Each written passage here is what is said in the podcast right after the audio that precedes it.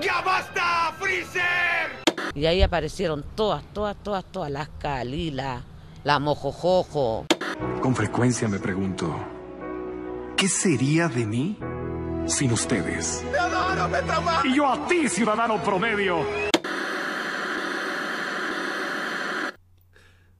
Saludos a todos los ciudadanos promedios que nos sintonizan hoy.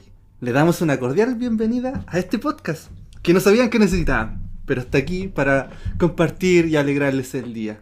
Como también para luchar y contar las batallas ganadas diariamente por un ciudadano promedio. Acompañándome se encuentra a este maravilloso hombre, mi eterno amigo y un gran ciudadano promedio, Fabiancito. ¿Cómo estás, Fabiancito? Gracias, gracias por esa maravillosa bienvenida, por ese saludo tan hermoso. Por sobre el promedio te tengo que decir, esta vez te quedó maravilloso y hermosito. Yo me siento encantado de estar aquí otra semana más junto a ti, teniendo a estos lindos audio escuchas al otro lado del, del internet. Así que comencemos con esto que está re bueno. Tenemos una pauta muy, muy variada, densa.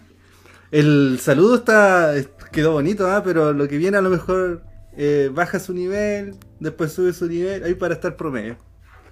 Sí, vamos a intentar mantener el promedio en este podcast. No olvidemos, por favor, por favor, no olvidemos que lo más importante de esto es mantener nuestra identidad promedio. Así que vamos a intentar ir nivelando todo el rato en el podcast entre cosas tristes y cosas alegres, entre cosas que nos hacen enojar y cosas que nos hacen estar alegres.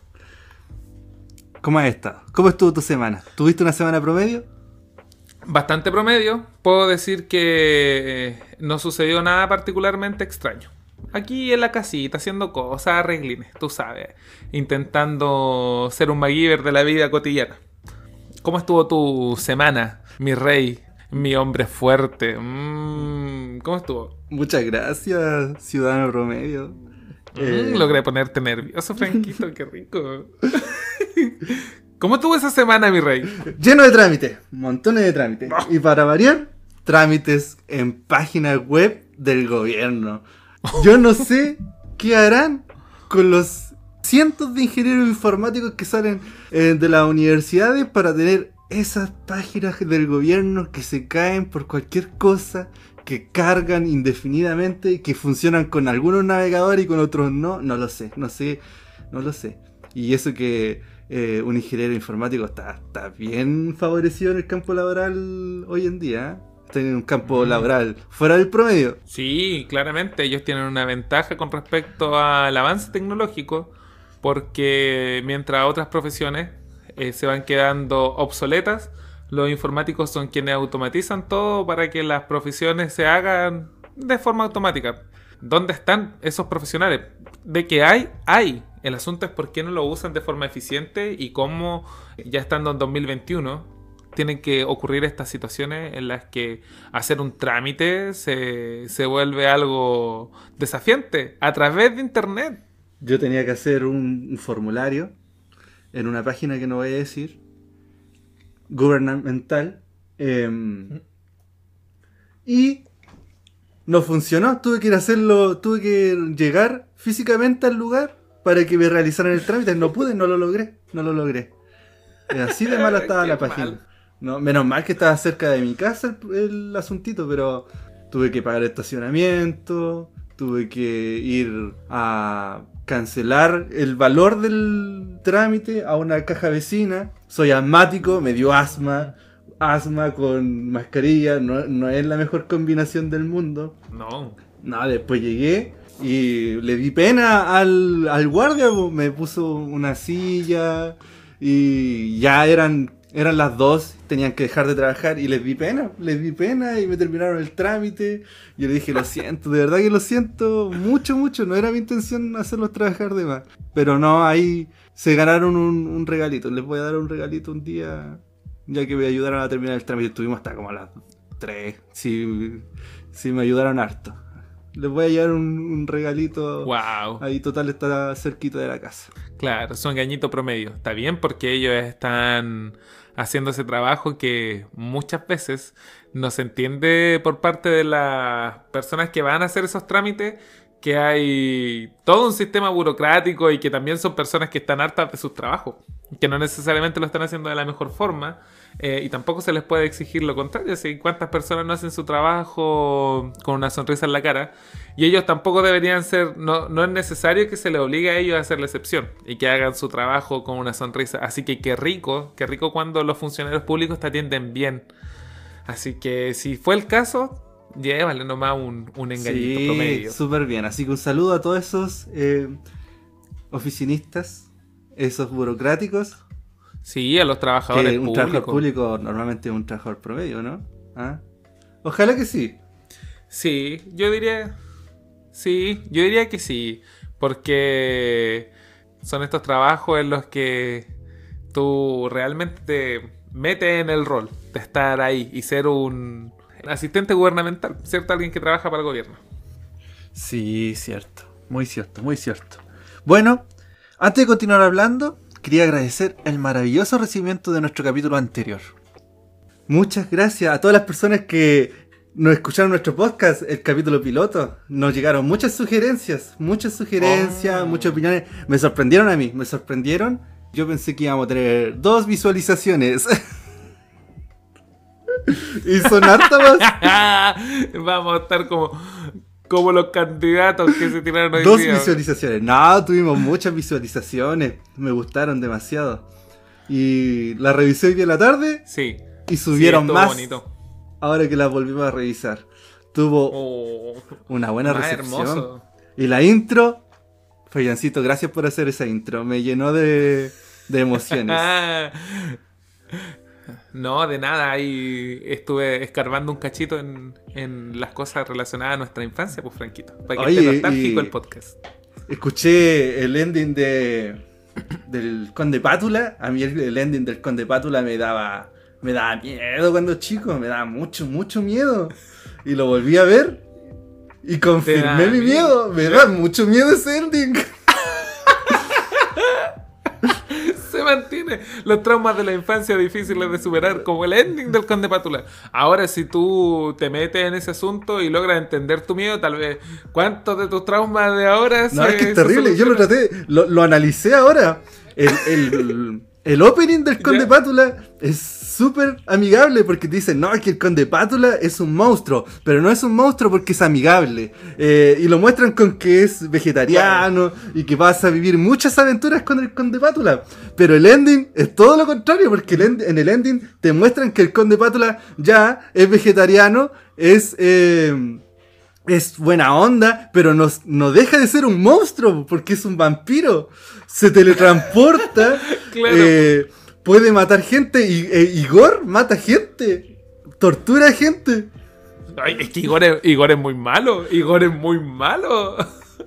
Ese sí que es la representación del demonio. Eh, el ending te dice, claro, no olvides que el conde Pátula también es un monstruo y tiene unas imágenes muy incómodas de ver. Son unos fotogramas de personas realistas con dibujos, con dibujos, con caricaturas. Entonces sale, sale como un esqueleto Ah. Ya. con gafas, sale una, una mujer Sí. que se le salen los ojos y también después sale una mujer cuando dicen que el conde Pátula es un monstruo, es una mujer con los sesos que se le revientan. Da mucho miedo. Voy a tener que verlo otra vez para rememorar eso- esos traumas. Sí, algo recuerdo. Algo recuerdo con lo que me Esperé estás una contando. semana para decirte esto. Te acordaste que existía el conde de Pátula y te fuiste al ending. Sí, yo recuerdo que Igor lo reconocía yo incluso siendo chico como un personaje bastante Era tétrico. malo. Era muy Era malo. Era malo. Y ahora también que vi que me puse a ver el Conde Pátula en la semana, claro, pues era una respuesta a lo que eran las Pato Aventuras. Era súper pirata. Las Pato Aventuras salieron en, el mismo, No, en la pero- misma época y contaba la historia del Pato Donald y sus. el tío rico y sus sobrinos. Y claro, pues, el, el Conde Pátula Ya. era, era. Obviamente era la versión pirata, la versión inglesa. La versión inspirada Claro. en. Y para qué decir, y me encanta, me encanta la mención de Metroman al ciudadano promedio de la película Megamente. Megamente. Qué buena película. No, hermosa, hermosa ahí Metroman alzándose por sobre todos los ciudadanos promedio que le dan ese estatus de superhéroe. Me encanta porque de la misma forma que nosotros amamos a nuestro superhéroe, él ahí Metroman también ama al ciudadano promedio. Me encanta eso. Así que Yo me sentía ese ciudadano promedio. Ser amados Quirito. por un superhéroe. Me sentía, me sentía como ese ciudadano promedio. Sí. Bueno, como, como reto- Gracias, retomando lo de la semana, no fue una semana muy promedio. Eh, hubieron votaciones primarias. ¿Fuiste a votar, Fabi? Sucedieron cosas en Chile. Yo sí fui a votar. Fui a votar. ¿Tú También fuiste a votar, con la waifu, pero pasó algo entre medio. Algo ¿Qué que impidió votar. Y hay pasó? varias denuncias en, en las redes sociales, en las noticias. Denuncian irregularidades en las votaciones Sí. de in- inscritos a distintos partidos con firmas fantasmas. La waifu ahí estaba inscrita en el Partido Liberal. Mm. Yo no sé en qué momento ella pudo haber firmado un papel como para que lo inscribiera el Partido Liberal. De partida estábamos en cuarentena. Normalmente todo este tiempo hemos estado encerrados. ¿Y a quién le he firmado? Ella no ha firmado nada. Yo no sé en dónde eh, sacaron la firma o realmente lo sacaron al azar.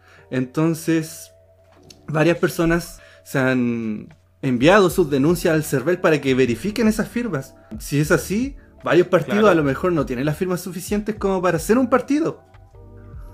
Pero Franco, déjame entender esto. ¿Tú me estás diciendo que el gobierno y los partidos políticos pueden ser corruptos?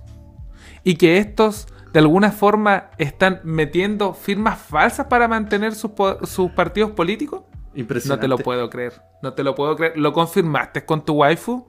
¿Le sacaste la verdad realmente? Porque ella pudo haberse inscrito de forma escondida de ti en el Partido Liberal. Es que, ¿sabes qué? No es. No, mira, yo conozco a tu waifu y sé que ella tiene principios, pero ¿de verdad? ¿Un partido político corrupto? Yo prefiero No, dudar de la, waifu. ahí. No, sí, fue, ella estuvo escribiendo toda la No, tarde una denuncia al CERVEL sobre eso. No, sé, Oye, es que estos compadres no son así. sé qué tanto pueda llevar. No, ella es mala llevando mentiras, así que no- le creo. Se, se hubiera rendido. No, si esto es culpa. Es, es culpa de los partidos políticos. Porque yo recuerdo una situación en la que el Partido Comunista no tenía las firmas suficientes para reinscribirse como partido.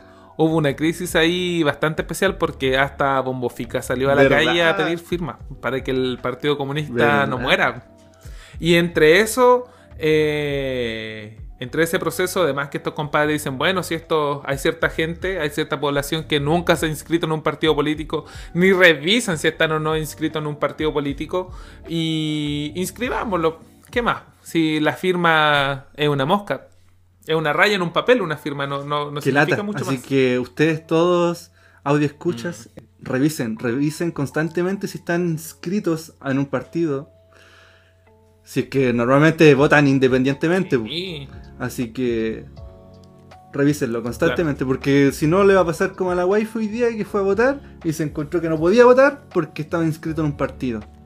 Así le pasó a, muchas personas eh, hoy día. Oye, Franquito, disculpa mi ignorancia, lo que pasa es que yo como un ciudadano promedio no conozco mucho de política. Más allá de lo del espectro, es como que conozco la izquierda, la derecha, el centro izquierda, la centro derecha, y me imagino que existirá un centro. Pero este partido libertario, su nombre no me deja claro a qué sector pertenece. Libertario a mí me suena tanto a de izquierda como es a de derecha. izquierda. Eh, bien, sí, es de izquierda. Es de Ahí izquierda. le molestó un poco a la Ya. waifu estar inscrita a ese. Se rió. Al principio se rió, después se dio rabia, después vino la etapa de la negación, la etapa de la del- de la aceptación, pareció a las etapas de la muerte. Y dijo, ok, no voy a poder votar. Pero no importa. Oye, qué mal, qué mal, porque si ella no va a hacer todo esto, no se da cuenta que está inscrita en un partido político. Un partido político que bien podría estar muerto y extinto si no fuera porque tiene firmas falsas. ¿Qué es lo que sucede ahí? ¿Quién revisa eso? Así que si usted le pasó, le inscribieron un, le inscribieron un partido político, haga sus denuncias correspondientes a CERVEL. No creo que sea muy complicado. Ahí tiene que visitar la página. Ya. Oh, y el nivel de corrupción. Impresionante. Yo quería mantener en, en secreto el día que hacíamos este podcast, pero hoy día no va a pasar nada de piola.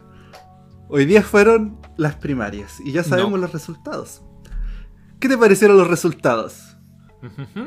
Tan calentito. Me encantan los resultados. Porque estaba con miedo. Debo reconocer que tenía. Los candidatos más probables para salir eran Jadwe y Lavín. Era como los que se escuchaban más fuerte. Y no necesariamente eran los que yo pretendía que salieran. Es que eran los más extremistas de cierta forma. Así que me deja tranquilo el hecho de que haya salido Sichel y Boric que son dentro, del par- dentro de los de derecha. Sichel es uno de los más centrados y Boric es el, menos charlatán de los dos que estaba ahí. es que, es, es que mira, Jadwe es, para mí un charlatán. De cierta forma es un charlatán porque estuvo metido en esto del estallido social. La gente no lo quería, lo echaron a patada y combos de una plaza. Y después diciendo de que quiere ser presidente. Si la gente le dijo en su cara que no lo quería. Y lo que me pasa con Boric es que yo lo conozco desde antes de ser político. Tú y yo lo conocemos desde antes de ser político. Él tiene una estrecha relación con nosotros y lo que nos tocó vivir junto al movimiento que lo impulsó a él en la política. Después de que él se volvió cierto político y está en todo este universo metido, nunca sucedieron las cosas que se supone que deberían haber sucedido. Claro, ocurrió la gratuidad con el tiempo y todo, pero la gratuidad sigue siendo un asunto sesgado. La gratuidad sigue sin ser universal y ese tipo de cosas, por lo que tanto se luchó en el momento en que él era activista. Y como eso no sucedió, tampoco puedo confiar en él. No tengo muchos antecedentes de gente de derecha defraudándome. Sí tengo muchos antecedentes de gente que ahora está en la izquierda, porque antes no lo estaban, ahora están en la izquierda y defraudando. Eh, que te prometen demasiado y no te entregas nada. Siempre he pensado que es mejor que te robe un ladrón a que te robe alguien que te dice que te va a ayudar. A mí me sorprendieron igual. De verdad que yo pensé que iba a ser Lavid y Hadwe. Así que agradecido con el de arriba. Oye, pero quería resaltar Sí. algo que no le he comentado a nadie durante el día. Entre Lavín y Hadwe, ¿quién crees que ganó tras estas elecciones? ¿Quién ganó? Yo te voy a Yo decir quién Lavín. ganó. Yo te voy a decir quién ganó, Fabi. Ambos A ver, eran alcaldes ¿por qué? de sus comunas respectivas. Y una persona, por ser responsable, por ser consciente, renunció a, un posible, a una posible candidatura de su alcaldía porque en sus planes estaba candidatearse para presidente. Pero otra persona se aseguró todos los puestos y obviamente no renunció a una alcaldía. ¿Ah? ¿Tú sabes quién, cuál de los dos no renunció a una alcaldía y continuó su candidatura presidencial estando en una alcaldía? ¿Cuál de los dos? Pucha, pucha, oye, hablando de los chantas que son, mira, yo lo desconozco, de verdad lo desconozco. Pero teniendo en cuenta los chantas que son en cuanto a la charlatanería, yo creo que Puede Jadwe. No sé, el, ahí nuestro audio escucha habrán entendido la indirecta. Hay alguien que ganó ahí. Alguien que no perdió ni pan ni pedazo. ¿Quién habrá sido? ¿Pero tú lo sabes?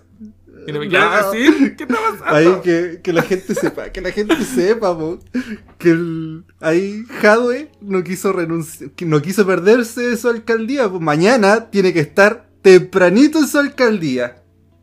Y Lavín, Lavín no, pues, mañana tiene que tomar desayuno, su marraqueta va a estar humedecida, su café no va a saber tan rico.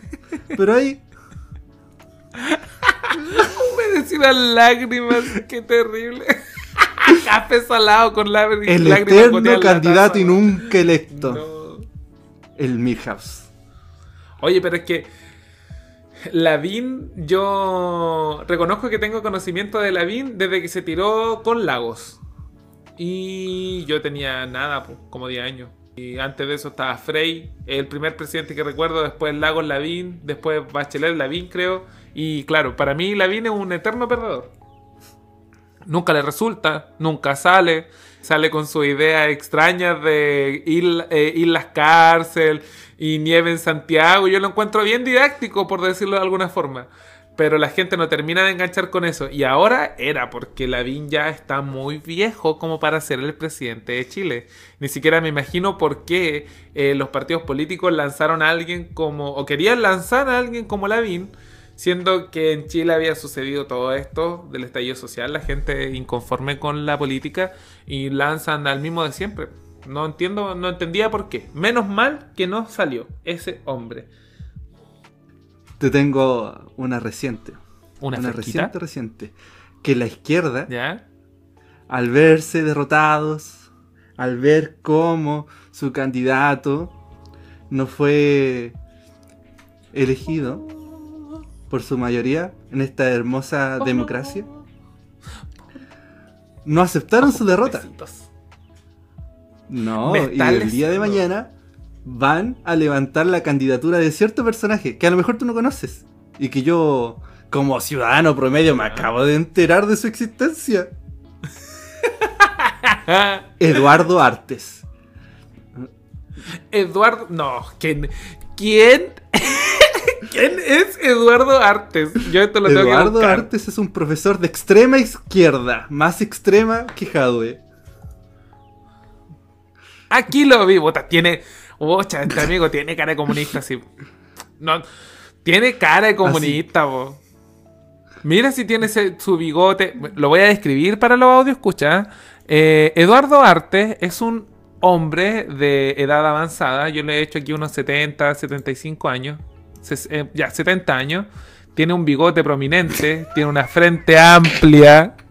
Y eh, el pelo ahí casi que como que se peina para el lado para tapar parte de su cabeza. Tiene mucha cara de comunista. Tiene mucha cara de comunista. Aquí mira, hay fotos con megáfono levantando la mano derecha. Lo encontré. Es un traidor. Hay una foto de él levantando la mano derecha. Muy bien, compañero. ¿Quién es nuestro amigo Eduardo Artes, Franquito? No, no conozco mucho de él. Solo pude ver que era de extrema izquierda. Y que eh, es tendencia en este momento en, en Twitter que van a levantar su candidatura para juntar firma y que pueda candidatearse para presidente. Ah, y este loco es como el, el anti-cast. Exactamente. ¿Cachai? Porque Cast, ese compadre sí que es extrema derecha, sí, malpo. ¿Y este viene a balancear el Va a promedio? balancear el promedio. Mm. Eso es el- Yo no entiendo por qué no reciclan sus ideas ya. ¿Qué onda? Si es, es obvio que estas ideas son están hechas para generaciones humanas bastante antiguas. No, impresionante. Y hablando de todo esto, de las primarias, de los debates, en la semana empezamos a, a hilar ideas y el tema de hoy, que vamos a ver en este hermoso podcast promedio, son. Las peleas, los debates, las luchas, los combates de un ciudadano promedio. ¿Qué te parece el tema de hoy día? ¿Ah? Me encanta el tema de hoy día porque a mí me gusta pelear. ¿Te gusta pelear? No, yo soy un hombre peleador, sí. Al choque. En el liceo siempre te veía peleando. Otra que me gustaba agarrarme a combo. O sea, no, en realidad no me gustaba, pero es que no me gustaba que me huevearan. Bueno, ¿a quién le gusta? pero a mí no me gustaba. No, yo, mi papito me dio un, un mensaje, un consejo cuando yo era pequeño. Y a mí me gustó. Y he tratado de vivir con respecto a eso durante harto tiempo en mi vida. Creo que todavía lo aplico. Y es lo siguiente. Él me dijo, Fabián, no molestes a nadie, pero no dejes que nadie te moleste. Y yo creo que intento aplicarlo. Por eso me viste peleando hartas veces. Montones de veces. Y a veces peleábamos entre todo el curso. Sí, nosotros íbamos a un liceo que em, estaba por debajo del promedio. por debajo del promedio. Entonces, siempre habían peleas. Siempre habían peleas. A veces tú te ponías a pelear y no llegaba nadie. No, es que, es que, ¿sabes? Yo recuerdo ciertas peleas del liceo y eran cosas como... Recuerdo una pelea en que alguien me estaba tirando papeles. Y yo le dije, oye, deja de tirarme papeles. Si me cae un papel más, te voy a pegar. Y me siguió tirando papeles. Y no me caían. Y no me caían, y no me caían, y hasta que me cayó uno. ¿Qué podía hacer yo? ¿Qué más podía hacer? Solo me tiré encima y le puse unos combos y ¿qué más podía hacer? Le dije, oye, no me tiré más papeles. po". Entonces esa es una edad en la que mm, el hecho este de tener la hormona un poco más eh, alborotada y, querer competir, por decirlo de alguna forma, entre hombres, genera estos roces, estos choques, en los que uno no se va a dejar pasar a llevar y el otro tampoco va a decir, ay, no te dejo tirar papeles porque tú me lo dices, a ver, pégame. Le tuve que pegar nomás. lo siento, lo siento. Lamento la violencia. Un ciudad- ciudadano promedio no, no avala la violencia física. Yo me Son acuerdo. cosas del Y pasado. creo que la misma persona, Fabián. Yo me acuerdo que algo también pasó, así como se sentaba detrás mío y yo le dije, le dije algo, le tiré una indirecta y me siguió molestando. Entonces yo me di vuelta y le pegué un combo, pero estaba sobrepuesto así. Y él también me pegó un combo y nos quedamos sobando la- las mejillas. Y dije, ya bueno. Y nos dimos vuelta y no nos hablamos más. Fue, fue muy bueno. Yo siempre me acuerdo de eso, que nos pegamos tan bien que como que arreglamos todos nuestros problemas con esos dos combos. Sí, claro. Y ahí murió el asunto nomás. Sí, ahí terminó. Pero estuvieron bien Ay. puestos. Y yo me acuerdo que le puse terrible de combo y él me pegó uno que me dolió caleta. Y dije, ya. Ahí terminó. Sí, ya, asunto resuelto. Ambos se ganaron su cornete. Oh, qué buen combo. Yo siempre me voy a acordar de eso. Ojalá, a lo mejor escuchará esto y se acordará. Puede ser, puede que lo escuche. Sí, yo. Esa pelea que te dije yo por lo de los papeles, igual me trajo consecuencias porque en ese momento, como que el curso se dividió por la pelea, entre comillas. Porque a lo mejor ellos también vieron que yo de repente me tiré encima de alguien y le puse unos combos nomás. No, no entendían, no entendían por qué. Incluso si yo miro para atrás, sé que le pegué por puras tonteras nomás. Pero en ese momento se dividió el, el asunto. Es una de las cuantas peleas. Sé que con él peleé dos veces. Somos muy buenos amigos. Si él está escuchando esto, yo sé que eh, tal vez si, si se, se acuerda de la situación. Tal vez se acuerda de la situación. Somos buenos amigos, yo lo quiero harto. Pero sí peleé dos veces con él. Sí, dos veces nos agarramos a combo. Cosa- cosas de hombres, creo yo, ¿ah? Pero ¿te acuerdas? ¿Te acuerdas del espectáculo que dieron esas dos cabritas afuera del liceo? Sí, po. Sí, sí me acuerdo. Es, esas Oye, peleas. se agarraron brígidos, se agarraron súper brígidos. Yo, no había- yo siempre, nunca había visto peleas de mujeres. Nunca. Siempre vi peleas de hombres y las peleas de hombres son como medio desarmadas. No son muy similares a las que uno ve de forma profesional. Las peleas de hombres son mucho aletazo, eh, es mucho abrazo, mucho clinch. Sí, sí. Y, Agarrarse y el las peleas de cuello. mujeres, no. Claro, claro, es como agarrarse, sujetarse fuerte. ¿Quién, ag- quién agarra la- más fuerte? Claro, como para bloquear lo- los movimientos del otro. Pero las mujeres, estas locas, se tiraron a pelear y era como ver perros cuando se agarran y giran entre ellos y se muerden y rasguñan y hacen de todo. Se sacaron la cresta. ¿Tú te acuerdas? Sí, po. Sí, sí, me acuerdo hasta el color de los calzones y todo. suelo. Sí, se sacaron la cresta. No, fue demasiado. Y yo ahí me di cuenta que las mujeres son mucho más violentas que un hombre. Es como que uno dice, no le voy a pegar tan fuerte porque le puedo hacer algo, pero entre ellas dos están sacándose la chucha. Podrían haberse matado, podrían haberse sacado los ojos. Sí. ¿Y por qué habrán sí. estado peleando? Un mino tuvo que haber sido. ¿Cierto? Me imagino alguna cosa así. Es que ellas dos eran así. Sí, sí. Como que. Y podían llegar a ese extremo por, por un hombre. Yo, en realidad, chao nomás. po.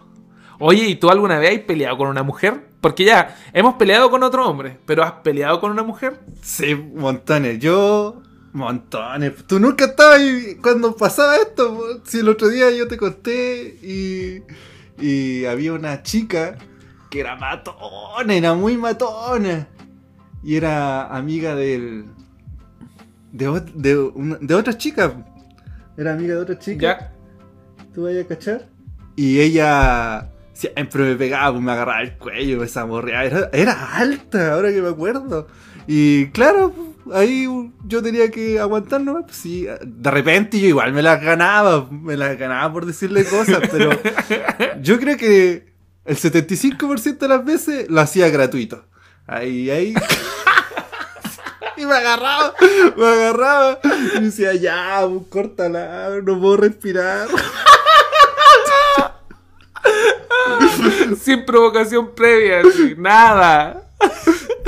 Era como el capítulo de la. de los nerds de, De los. Simpsons. Ah, eh. Oye, Solo sentía mi presencia y, me pegaba. El olor, el olor a nerd. Oye, qué mal, ¿sabes qué? Yo no tenía idea, no tenía la más mínima idea que a ti te pasaba eso. No tenía idea, no tenía idea. Yo sabía que había una mina que le quería pegar a uno de nuestros amigos, pero a esa loca se lo gritaba en, el pasillo nomás, pues "Bueno, te voy a pegar, la voy a sacar la chucha. Y, y pero eso era lo que yo tenía en conciencia, no sabía que a ti te pasaba. No lo sabía, es como un Nagatoro. A lo mejor era por defenderlo. No me acuerdo yo por qué pasaba eso. A lo mejor yo defendía, lo defendía y me terminaba ganando los compos yo. Claro. ¿Y qué sabes tú de un, de un fetiche, Franquito? Así como el placer de, de la mina de abusar de ti de alguna forma. Era más grande. Nosotros éramos niños todavía, por decirlo de alguna forma. Sí.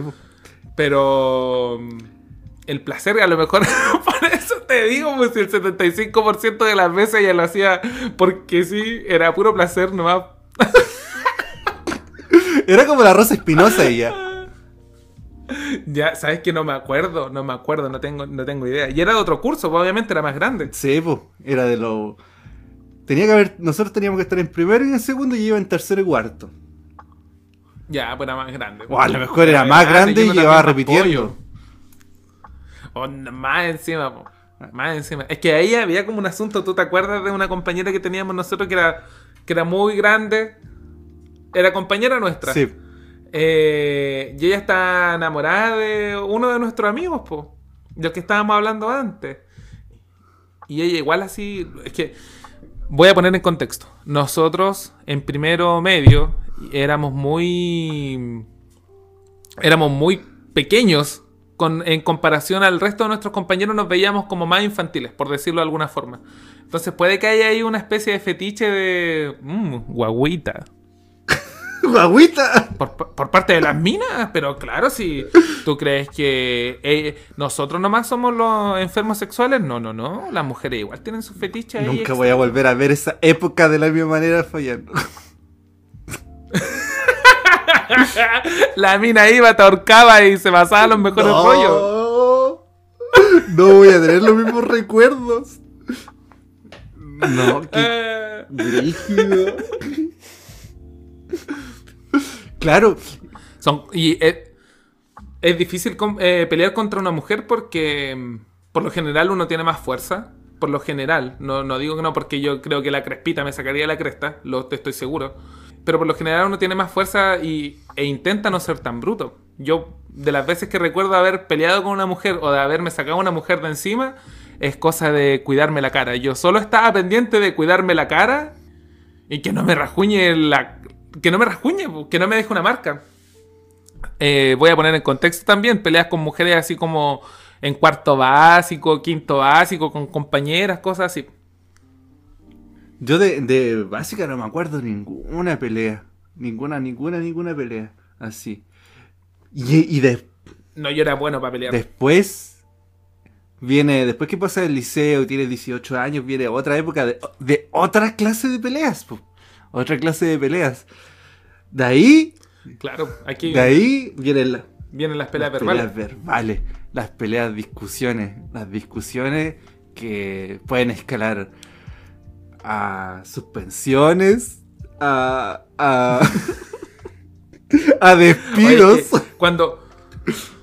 Oh, es que, ¿sabes qué? Es complicado tener una pelea eh, parlada, una pelea hablada, porque si hay una diferencia demasiado notoria en cuanto a la capacidad de las personas para usar la lógica, puedes dejar a una de las otras personas muy como idiota y hay una, hay una relación muy dispareja y como que no se van a entender.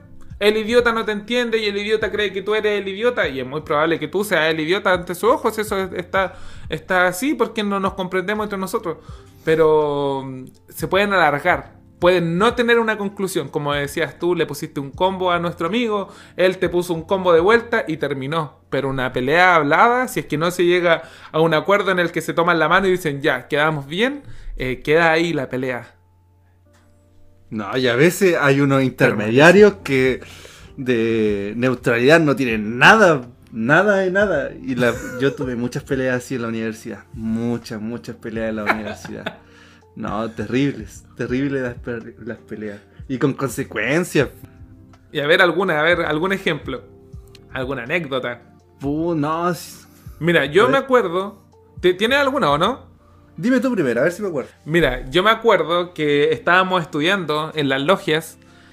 Y las logias eran salitas donde uno se encerraba a estudiar. Había una mesa grande y podía estar ahí con hasta como ocho personas, algo así. Era una sala de estudio privada estábamos en la logia y tuve que salir a ver algo en los computadores, un correo electrónico o algo así. Entonces abrí mi correo institucional en un computador público de la, de la mm, universidad.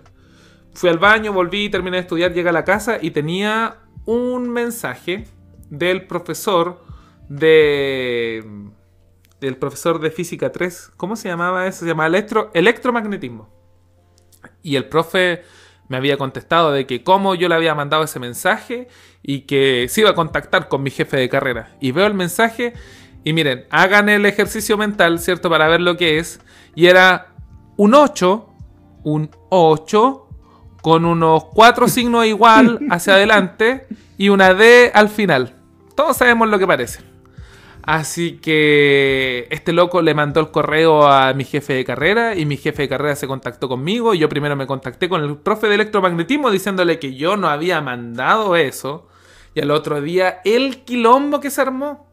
Porque el jefe de carrera se tiró contra mí, me dijo que tú también eres tan choro.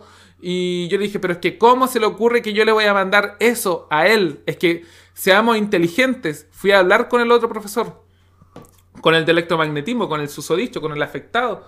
Que, profesor, ¿cómo usted cree que yo desde mi correo institucional le voy a mandar una callampa? Pero no, él creía que yo lo había hecho. Entonces, ese tipo de inteligencias es tan difícil de combatir con un discurso, porque él juraba que yo, con todos los huevazos que me gastaba, le mandé un. una callampa nomás. Por correo, así como por webiar.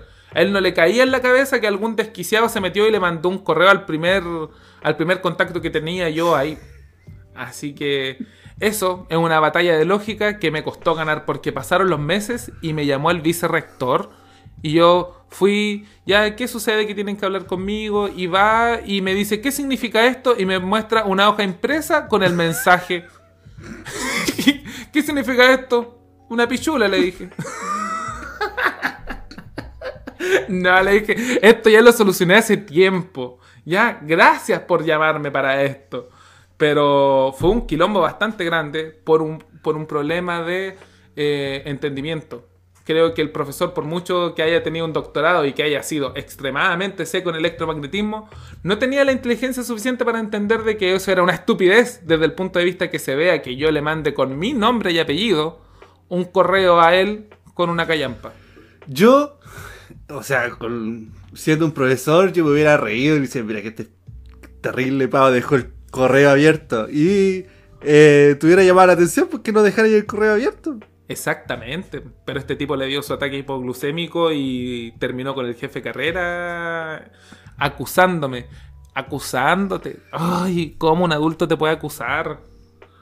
Los problemas que yo tenía en la universidad eran con respecto a la consecuencia de lo que ellos hablaban. Por ejemplo, voy a, evaluar esto, esto, otro, y terminan evaluando otra cosa. O les voy a pedir responsabilidad y ellos mismos no eran responsables. Entonces ahí al, empezaban los problemas. Uno le decía que ya, que cómo iba a pedir eso. Y, y si no son responsables. Me acuerdo, por ejemplo. Claro, lo que pasa es que. Ahora me acuerdo una de las peleas. La, más meme de que todos recuerdan fue cuando en una asignatura que se veía algo de estadística y algunos software, yo di, le, estaba repitiendo esa asignatura y eh, ya sabía más o menos la materia y rendí unos test. Rendí unos test que, según yo, me habían ido bien porque yo había estudiado harto. Y los rendí, por ejemplo, en agosto. En agosto. Y los test valían mucho porcentaje de las notas. Y según las reglas de la universidad, lo- las notas de los test deben, deben estar a lo más en dos semanas. Entonces, yo esperaba mis notas, pasó septiembre, pasó octubre, llegó noviembre y no tenía las notas de los tests, de ninguno de los tests que yo había hecho. El profesor nunca revisó ningún test. Entonces, eh, bueno, si vamos con la irresponsabilidad, entonces no pesco más la clase, no pesco más la clase. Y mientras, o la, ple- o la pesco a medias nomás, po. Y, y mientras estaba en sus clases, yo estaba revisando unos tests míos. Estaba revisando unos tests que tenía a cargo. Mientras yo escuchaba su clase y a la vez le respondía a sus preguntas. Porque de verdad que manejaba la materia. Y Ya. Segunda vez, po. yo manejaba la materia, entonces me llama la atención. Y dice, Franco, eh, ponga, sea más responsable y ponga atención a la clase. Y, y yo me acerqué después al final de la clase y le dije, profesor, ¿cómo es capaz usted de pedirme responsabilidad que estoy entendiendo su materia, que estoy escuchándolo y que lamentablemente estoy haciendo esto porque estoy un poco atrasado? Cuando usted no me ha entregado ninguna nota de hace meses, hace meses. Y ahí empezó la pelea, empezó Claro. la pelea y al final me sacó la edad, pu. me dijo, Franco, usted tiene todos estos años ya. ¿Cómo tanto? Y dije, pero profesor, usted igual. Pero es que ese tipo era muy chanta, po. Ese tipo era muy, muy chanta. Él trataba de salir de todas las situaciones eh, a punta de puras frases ingeniosas. Qué chanta, No. Sí. Lo- ¿sabes qué? Yo creo que esto demuestra la, la relación asimétrica que hay en distintos estratos sociales. Estratos sociales. eh, en, en distintas ocasiones las que uno tiene para desenvolverse, ya sea en tu casa, ya sea con tu, ¿cierto? Con tu familia, con tu pareja, en el colegio, en el trabajo, en la universidad. Hay demasiada asimetría de poder. Uno depende mucho de alguien que está por encima tuyo, muy por encima tuyo. Entonces, al momento de tener una discusión con una persona así, con una simetría así de grande, es muy poco lo que se puede lograr. A no ser que uno realmente se monte en el macho y siga con su idea hasta que llegue a, a- lo que uno quiere. Hasta que el mensaje le llegue al otro imbécil. Pero no sucede. No sucede porque la relación es tan asimétrica que un profesor no tiene por qué escucharte si no quiere. No tiene por qué hacerlo si él es el doctor, como dice el guatón Salina. Si él es el doctor, él es el que tiene el doctorado, él es el que tiene el conocimiento, te puede dar vueltas de mil formas antes de que tú le puedas dar un argumento que él encuentre válido. Y no te va a dejar, aunque el argumento sea válido. ¿Por qué él es el doctor? Qué lata. Yo por eso hay doctores y doctores. Y PhD y PhD. Entonces, eh, importante lo que se llama en este podcast. No olvides tus raíces. No olvides que tú también eres un ciudadano promedio que debe eh, compartir con otras personas. Y que tú tengas un título mayor no significa que puedas pasar por sobre las demás personas. También nosotros conocimos doctores que eh, siempre estaban con sus alumnos, lo trataban de igual a sus alumnos, lo apoyaban, eh, se preocupaban por ellos y uno como alumno también se preocupa por ellos porque son personas. Ante todo, primero tú eres una persona y eres alguien que debe vivir con una sociedad y no tienes por qué pasar por sobre los demás sin ningún motivo. Vivir en sociedad a fin de cuentas. Estar con las demás personas, desenvolverse de la misma forma. Ah, mira, a mí me sorprendía en la universidad esa diferencia que dices tú de que algunos fueran tan humanos y otros y otros no. Yo me imagino que tiene relación con las experiencias que cada uno tiene o a lo mejor tiene relación con la edad. Los más déspotas a lo mejor son un poco más viejos y los más simpáticos son más jóvenes. Pero esa relación asimétrica existe. Y bueno, nosotros teníamos nuestra waifu y nuestro juzgando en, el- en la universidad. Eran dos profesores que eran realmente maravillosos. Muy buenas personas, aparte, buenos profesores, buenos educadores. Su vida era educarnos. No, maravilloso. Ojalá. Sí. Oh, yo me sentiría muy bendecido si algún día escuchara nuestro podcast. No. No. Sí. Oh, sería genial. Un saludo si es que lo escuchan. Waifu y Juzbando. Oh, yo lo recuerdo con mucho Que- cariño. Mucho, Que demasiado para cariño. más remate estaban casados. Ellos alejaban su, Sí. su relación, trataban de que, de que no se combinaran su relación de profesor. Eran demasiado profesionales, demasiado, Sí. demasiado. Y uno veía que es- estaban realmente comprometidos ahí en su trabajo. Y aunque estaban casados, no. Sí. Lo trataban de señor juzgando, señorita waifu. No. Sí. Eran maravillosos. A mí me alegraba el día verlo. Sí, lo- nosotros como alumnos los queríamos harto y por lo tanto los respetábamos. Nosotros, a mí me alegraba el día, me alegraba el día verlo. Mm. Cada uno por separado. Y cuando se iban en su autito, no, pf, ojalá yo tuviera una relación así. Mami, papi, por favor, llévenme con ustedes. Exacto. Se olvidaron de mí, mamá, papá, por favor. Exacto. No, preciosos, preciosos. Bueno, nos desviamos un poco del tema. Saludos, Mm. saludos, saludos, waifu y juzbando. Mua, ¿Sí? mua. Un besito para, para, cada que- uno. para darle más pistas, un día nosotros, una, la, la waifu se enfermó y nosotros le mandamos chocolate. Ahí, ahí se identifican inmediatamente. Claro, ahí está, la waifu. La waifu. Ya, bueno, para retomar nuestra pauta, ¿ah? las peleas. La pauta, la Las pauta. peleas, las peleas. The Peleas con hermanos, peleas en las micros, peleas que vive un ciudadano promedio. ¿Cuáles son las peleas que vive un ciudadano promedio? Mira, las peleas más cotidianas yo creo que son con las personas que te entregan algún tipo de servicio. Es muy, es muy típico que uno tenga algún problema con una, con una cajera, con un cajero, con alguien que te atiende en un banco, con alguien que te atiende en la micro. Eh, con ese tipo de cosas yo creo que es, uno tiene peleas bastante seguido. Y si usted maneja, sabe que tiene pelea apenas se sube el auto, sale, tiene pelea. Esas son peleas bastante promedio del yo, día a día. como conductor, yo ya, yo me subo al auto y digo, prefiero no ser parte de eso. Prefiero conducir bien, lo que más pueda, lo mejor que pueda. De verdad que me concentro mucho en conducir bien. Y cuando veo a alguien que está cometiendo un error, digo, ya, filo, ese error podría estar cometiéndolo yo. Ya, pero ya, si se pasa. Ot- eh, la otra vez había una señora que tenía al frente un rojo y debajo del semáforo, al frente del semáforo, donde no podía evitar verse, había un- una señalización de que se podía virar en rojo. Y era una calle donde obviamente no pasaba ningún auto. Y las- estaba hecho así, el, el rojo estaba para avanzar a la derecha.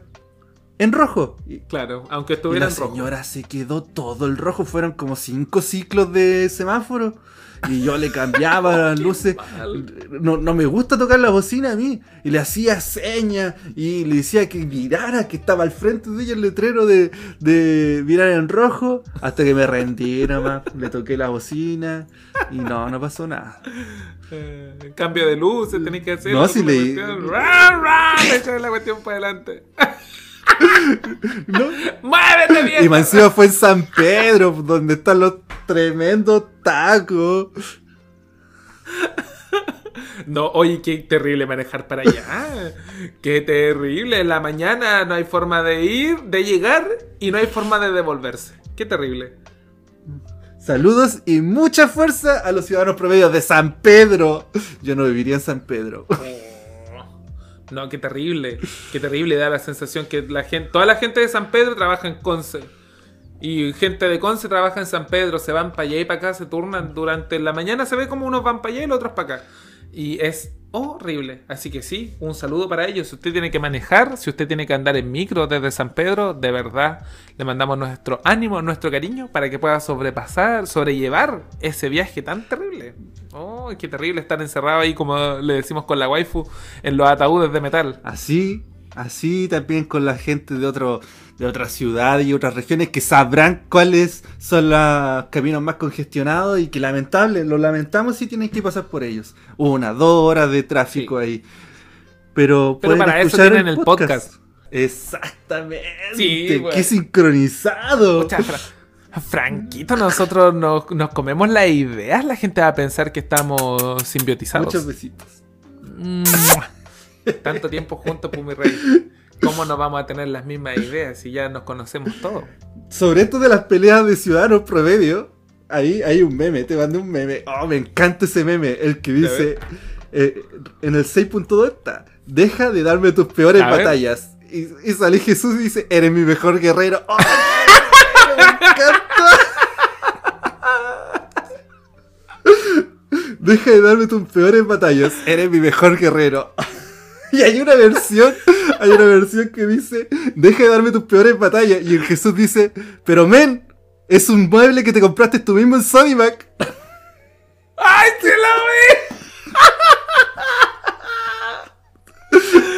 Oh, yo amo ese meme. Porque el ciudadano promedio a veces tiene que luchar con cosas que nos van fuera de su jurisdicción, con mala suerte, sueldos terribles, con la benzina llegando a Luca.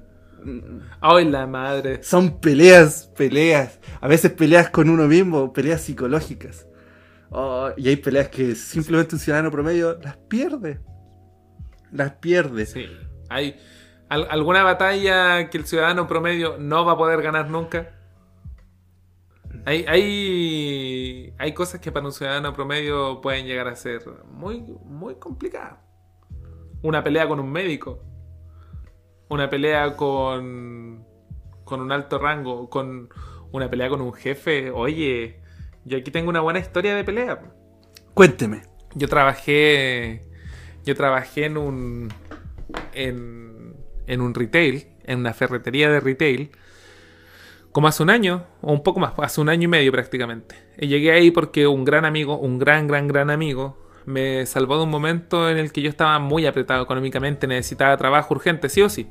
Yo no le hago el asco al trabajo, así que fui a trabajar a esta ferretería y estuve muy bien. Es un cacho tratar con clientes. Yo creo que uno no se vuelve un buen cliente hasta que se vuelve un vendedor de retail. Y ahí te das cuenta que los vendedores de, los vendedores de retail pasan por situaciones bastante locas. Eh, básicamente quiero decir de que hasta una persona que va a gastar, ¿qué? 5 lucas a, a esta ferretería gigante de retail, se cree con el derecho de hablarte muy mal, muy mal, muy mal. No tuve muchas peleas con clientes porque al final eh, ellos están a- eh, en un modo al ir allá en el que se sienten reyes y dueños del, del lugar. Podía aceptar de que hubieran clientes estúpidos. Lo que no podía aceptar es tener jefes estúpidos. Esa weá no la podía. No la podía aceptar si ellos son los que dirigen el asunto. Y uno de estos días tuve un- una reunión, había una reunión, ¿cierto? En la que te dicen, no, estos son los números que hay, estos son los números que tenemos que alcanzar, vamos, trabajen bien, sigan esforzándose, gracias por venir. Y la señora, que era la subgerente del lugar, estaba dando ese discurso motivacional de la mañana, algo dijo en un momento, eh, que había que llevarse bien con la familia, no sé qué cosa, y yo a un compañero de trabajo le dije al compañero de trabajo, le dije hay que llevarse bien con la familia hasta caerle bien a la cuñada. Dije algo así. Dije algo así. Eh, y la vieja se la echó. Se enojó y algo me dijo de que no le gustaba ese tipo de bromas, que su hija no sé qué cosa, y yo no sabía quién cresta era la hija, no sabía qué es lo que estaba pasando. Yo pasé de un chiste de la cuñada a, a estar siendo increpado, así casi que como un violador por, por parte de la subgerente. Así que simplemente me fui. Me amurré y me fui. Seguí trabajando así bien enojado. Y llegan dos compadres a pedirme algo. A pedirme unas planzas. Y yo para ver las planzas tenía que subirme a un segundo piso. Fui para allá, fui para allá, fui para allá. Y en eso me agarra otra señora. Me agarra un hombre que andaba con su mujer. Y algo me estaba pidiendo aparte del otro cliente. Y ahí estos compadres no se dan cuenta de que uno tiene solo una capacidad de acción. Y no dos capacidades de acción. Entonces le dije, mire, lo que usted busca está allá. Tómele una foto al código. Va con eso a la caja, lo cancele y después puede venir y, retirarlo. Y, Y el tipo me dice, pero ¿cómo le saco una foto? Y le dije, pero con su celular, vaya, le tomo una foto nomás. Ah, ya me dice. Y la esposa se puso a alegar. Me dijo, pero hazme un papelito la cuestión. Yo fui y dije, puta la vieja, weón, qué hincha pelota. Si ella ni siquiera la estaba atendiendo a ella, me agarraron como en el camino. Y fui, le hice el papelito, le entrego el papelito al caballero y la señora me dice, eso es lo que tenéis que hacer, si para eso estáis acá, para hacer los papelitos. Y me di vuelta y la mandé a la cresta. Ay, la mandé a la cresta con todas las fuerzas de mi corazón. No, hueveo mal esta weá y me fui. Y busqué algún alguna radio de alguien que estuviera usando una radio y llamaba a la gerente. Eco 3, Eco 3, ubicación. Eco 3, ubicación. Y la vieja no me contestaba, no me contestaba. Yo estaba ya envenado, emputado con todo lo que estaba sucediendo. Y la encontré en su oficina, me saqué la cuestión, la tiré en la mesa, le dije, me voy, renuncio. Y me fui a cambiar ropa, eché chucha hasta que me aburrí y me fui para la casa. Enojado, emputado. Los compadres no me tenían con contrato, no me habían contratado. Y yo me dije, estos huevones no se la van a llevar, pelada. Y me puse a alegar todo lo que pude. Y eso fue un viernes. Y me llaman el lunes y me dicen, bueno, eh, que lata que haya pasado todo esto. Si quieres venir a trabajar, puedes venir otra vez. De todos modos, te vamos a pagar el sueldo entero. Y que fui, ¿qué es más? Me regalaron como dos semanas de sueldo y no fui a trabajar más. Esa fue una de las veces que más me emputé y más me monté en el macho y no... No, no, no, no, no. Yo, Uno lucha así. yo siempre tuve duda de qué había pasado ahí. ¿no? Te fui, te pregunté. Estaba yo ocupado en ese tiempo y nunca supe, me enteré hace muy poco de, de esa historia. Sí, eso fue, fue un problema de género, Franquito. Yo no lo hice más público ni nada, porque yo reconozco, comillas, comillas, que dije un chiste que podría haber sido funable de cierta forma por algún agente extremista, ¿ya? Así que tampoco yo, tampoco yo dije algo funable, nada, si solo fue una talla entre compañeros de trabajo. La vieja le puso demasiado color. Ahora, si tú me preguntas a mí, yo creo que a ella no le gustó esto, la falta de respeto de dos de sus subordinados hablando mientras ella está dando el discurso de la mañana. Yo creo que eso a ella le ardió.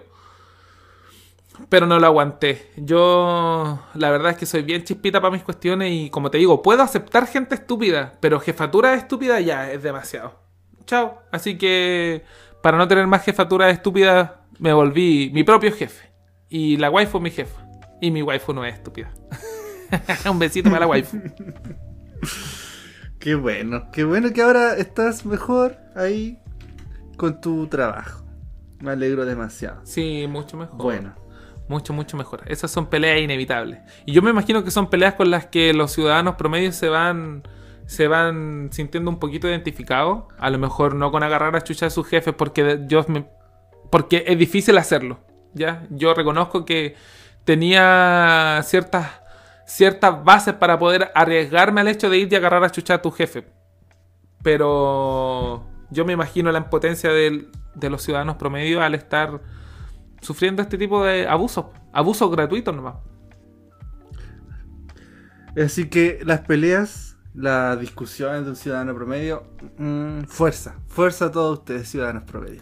Sí, fuerza, chiquillos. Fuerza, fuerza. Y no se dejen pisotear. Los derechos, sus derechos los hacen valer ustedes Son primero. personas, son personas promedio. ¿Ya? Sí. Y hacen, y hacen funcionar esta el, el mundo. Y para ¿no? nosotros, pff, ustedes son más que un ciudadano promedio si nos están escuchando. Los amamos.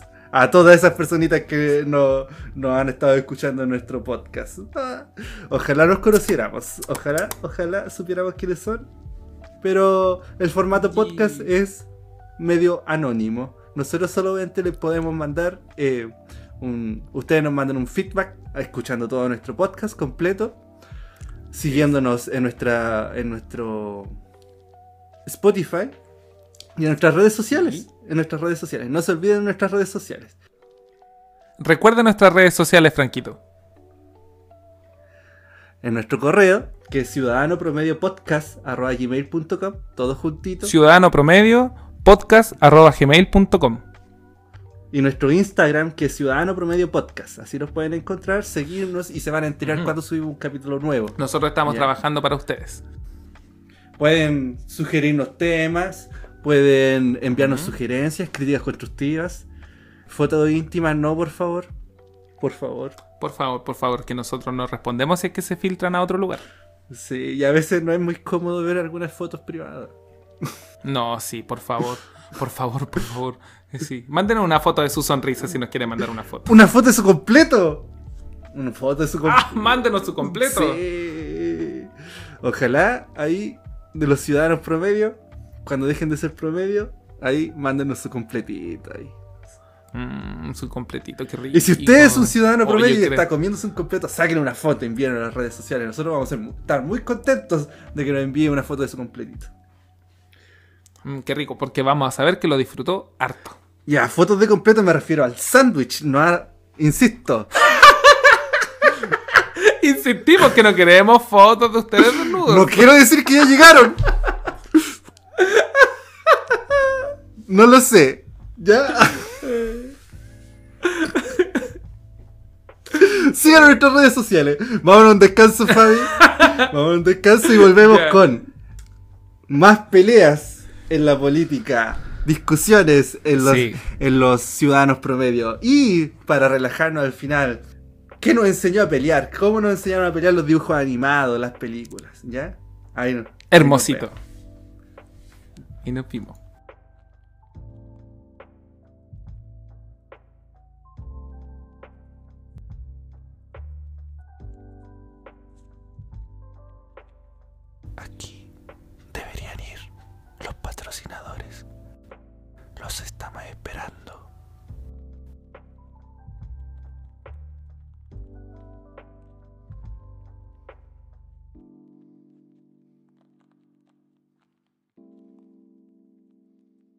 Hemos vuelto a este podcast, este podcast tan promedio que disfrutamos hacer y le damos las gracias por continuar escuchando aquí con Fabiancito, Fabiancito.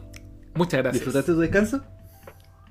Estuvo maravilloso. Oye, me- Me comí ahí una galleta de marca blanca. ¡Ay, me encanta la galleta de marca blanca! Creo que sé cuál es lo que estoy hablando. Yo me hice un tecito. Un tecito para continuar. Yo aquí tengo tengo mi cafecito. para continuar hablando. ¿Un tecito de qué se hizo mi rey? No, un. Uno normalito. Un, te- un tecito negro. Sí. Qué ricolino. Yo aquí un cafecito descafeinado para dormir porque si no se me descontrola el, el mecanismo central de procesamiento de información y no me deja no me deja dormir la cafeína. esta Qué vez. bueno, yo te iba a decir, un café tan tarde, Fabi. Me estaba preocupado por ti. Qué bueno No, que. Y a lo mejor nuestros audio escuchas también estaban preocupados de ti, que estaban. ahí ya tienen que haber calculado ya a qué hora estamos haciendo esto. Lo siento. Lo siento mucho. Dice, claro, y- Se acabó el misterio. Pero lo vamos a cambiar. Lo vamos a cambiar de día para que sea más misterioso. O a lo mejor lo dejamos en el mismo día. Ah, no. Hay que retomar el misterio de en qué momento estamos haciendo este podcast. ¿Dónde estamos? ¿En qué país estamos? ¿En qué planeta estamos? ¿Cuándo? ¿Dónde? Sí. ¿En qué tiempo estamos? Imagínate. Viajamos en el tiempo para Sí, hacer mí- este podcast. Es verdad, a mí me da risa porque la gente jura que estamos en el 2021 grabando esto y es todo una patraña nuestra, ¿no? Os lo dije, perdón. Sí. Eh, Pero pito. el secreto de que venimos del futuro. Pito. Lo siento por los pitos del primer podcast, es que estamos aprendiendo. Y ustedes van a crecer con nosotros mientras estamos aquí aprendiendo a hacer podcast. Porque recordemos que este es un podcast. Oye, qué hermoso promedio. esto. ¿Te gusta Sí, ser podcaster? es para ustedes.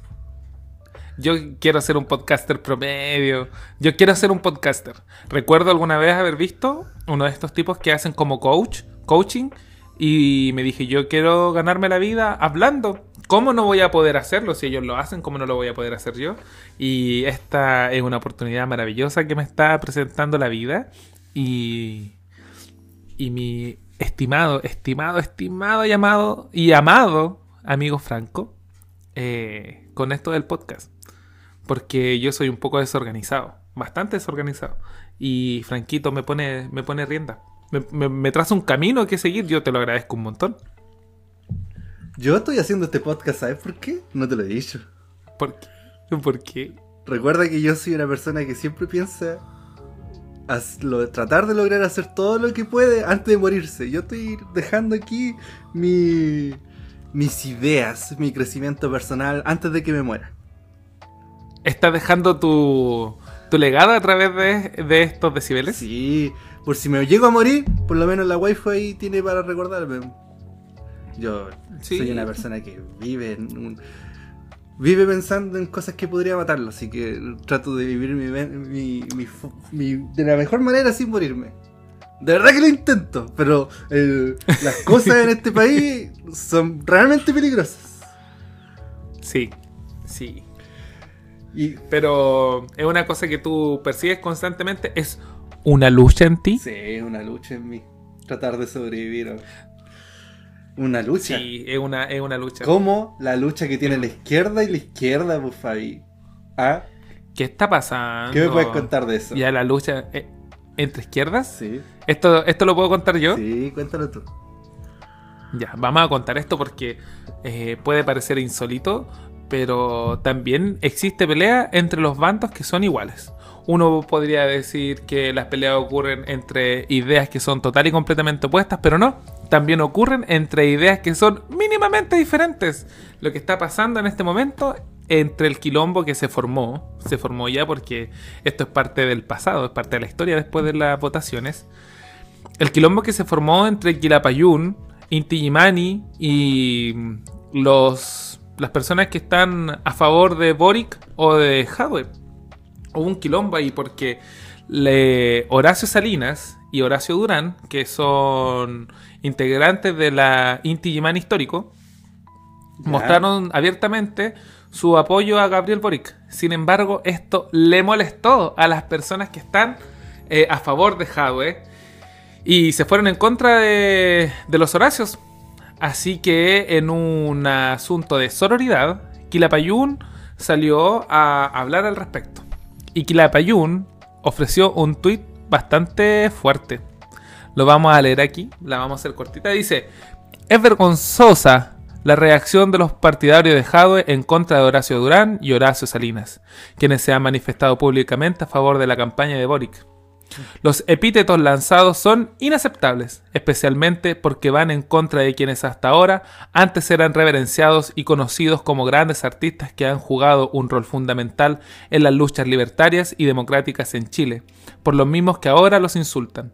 Amarillos, traidores, oportunistas, codiciosos que se llenan los bolsillos escondidos detrás de sus instrumentos. Para ellos ni perdón ni olvido. Indignos, concertacionistas de mierda, etcétera, etcétera. Estos insultos revelan algo peligroso, porque ese sectarismo y esa intolerancia son los mismos que después, una vez que, que esta gentuza llega al poder, se transforma en prohibiciones y persecuciones a todos que no están alineados con la verdad oficial. Si alguno se ha preguntado alguna vez por qué muchos artistas dejamos de ser comunistas, la respuesta está a la vista, simplemente porque no tenemos nada que ver con ese espíritu, porque creemos que las definiciones políticas son personales y deben ser respetadas, así como los credos, y porque el arte es el lugar de la diversidad y de la libertad, no del moralismo, la coerción y la intolerancia. Ojalá que estas lacras no se abran nunca más paso en nuestro país. Eh, Quilapayún después eh, afirma que cuando ellos se refieren a lacras, no se refieren a los partidarios de Jadwe. Ellos se refieren a la, um, a la falta de libertad de expresión, al moralismo y a la coerción, que era lo que estaban hablando antes. Entonces, qué ridículo es ver esto. Yo me voy a saltar aquí a los epítetos que usaron. Amarillos, traidores, oportunistas. Yo me digo lo siguiente. Si a mí alguien viene y me dice, amarillo, traidor, oportunista, yo en realidad sería como un insulto que me resbala. Porque yo como ciudadano promedio, mira, ni siquiera me costó un montón leer la palabra concertacionista. Yo tengo muy poco claro lo que significa ser amarillo, lo que significa ser un concertacionista, pero a, est- a- a ellos, ¿cierto? Que están metidos en este mundito, parece ofenderles bastante. Bastante, bastante. ¿Qué opinas tú esto de que los bandos se ¿Abrieron las peleen redes? por, ¿Abrieron por cosas tan mínimas? No, hoy y últimamente la izquierda está así, ¿ah? Porque eh, después de esto, hace muy poco, hace muy poco ahí la Camila, Camilita Vallejo, tu amiga, lo dije. Mi amiguita, No Camilita quería Vallejo. nombrarla, no quería nombrarla. Uh, Estaba, No, ahora el, el café se me agrió. tenía, estaba hablando ahí en una discusión en una, en un programa y mencionaron, mencionaron a Cuba y ella saltó, saltó Ah, no. porque hablaron de Cuba y ella dijo que la candidatura de el señor Jadwe ha sido ¿Eh? atacada por medios periodísticos, por distintas candidaturas. Entonces, no, no sé qué, qué lucha estaban peleando ahí la izquierda. Y más aún, minutos antes de terminar este podcast, apareció ahí el señor Jadwe eh, diciendo sus palabras finales de su candidatura. Y mencionó algo que Ya. me dio demasiada risa. Después de todas estas peleas que hubieron ¿Sí? dijo, nosotros la izquierda que llevamos años sin pelear, años. ¡Ah! y pelearon durante lo de esta semana, estuvieron peleando. Se agarraron a combos toda la semana, pues si Jado ya ni siquiera quería participar en más debates. Claro, pues pongamos en contexto eso, que Hadwe dice eso, él mismo dice que no han peleado durante años. Y en, la- en los debates estuvieron agarrando a combo. Él, él precisamente estuvo tratando de, de entrar a las peleas y Boric no, no lo pescó mucho, la verdad. Claro, es que Jado es más viejo, es más zorro de alguna forma y, y por atacar al pendejo, ponerle la pata encima. No aprendió. Y que salen con que no pelean, sí, eso mismo, se agarraron toda la semana. Buena pelea. Pero según Sí. yo, no es una pelea muy de ciudadano promedio, la verdad. No, para nada, po, porque como te digo yo esto, ¿quién se insulta porque te digan amarillo? A mí me dicen amarillo, yo no entendería si es que me están insultando, si es que creen que tengo algún tipo de, de problema hepático o si estoy haciendo algún tipo de cosplay de los Simpsons. Pero yo no entiendo, ni, casi ni siquiera entiendo el término amarillo. Me imagino que es una forma de decirle a alguien que no es tan rojo como dice ser, ¿o no? Tengo una No historia sé. muy buena con respecto a eso, Fabi. Y a lo mejor tú la tienes olvidada. La tienes olvidada. Tengo una historia muy buena con respecto a eso. Qué, qué bu- qué bueno que me recordé, mira. Nosotros en el liceo habían unas ciertas celebraciones. Oye, ojalá que la gente esté. No sepa cómo vamos a llegar a esto. Es- Teníamos unas ciertas celebraciones. ¿Ya? Y para nosotros nos aburríamos. No me acuerdo qué celebración era. Seguramente era de estas celebraciones donde eh, todos bailan. ¿Ya? Ya, y eran ya. como dos, tres días seguidos. Y ya el tercero ya está. Uno está aburrido, po. Uno quiere irse. quiere irse. Claro, no estar ahí, que prefieres estar en tu casa. De hecho, nosotros queríamos ir a jugar videojuegos a mi casa. Y dijimos, ya, le pedimos permiso a la, a la conserje si es que nos dejaba salir a escondidas. Y bueno, el conserje no, no nos dejó. pues. Tampoco tiene la culpa de su trabajo. Si lo Es hubiéramos escapado, lo hubieran retado a ella. O a él, no lo recuerdo. Ya, entonces hicimos, ya. Y nos pusimos bien. En, en nuestro liceo se fumaba. se fumaba. Porque era muy grande el patio. Y había un lado que estaba muy, muy grande. eh, nuestro liceo estaba en una cuadra de esas cuadras antiguas. ¿ya? Por lo tanto, el liceo completaba una cuadra antigua. Entonces, Sí. eh, había un sector que estaba muy lejos de la visión de los profesores. Y ahí se fumaba, se hacía de todo.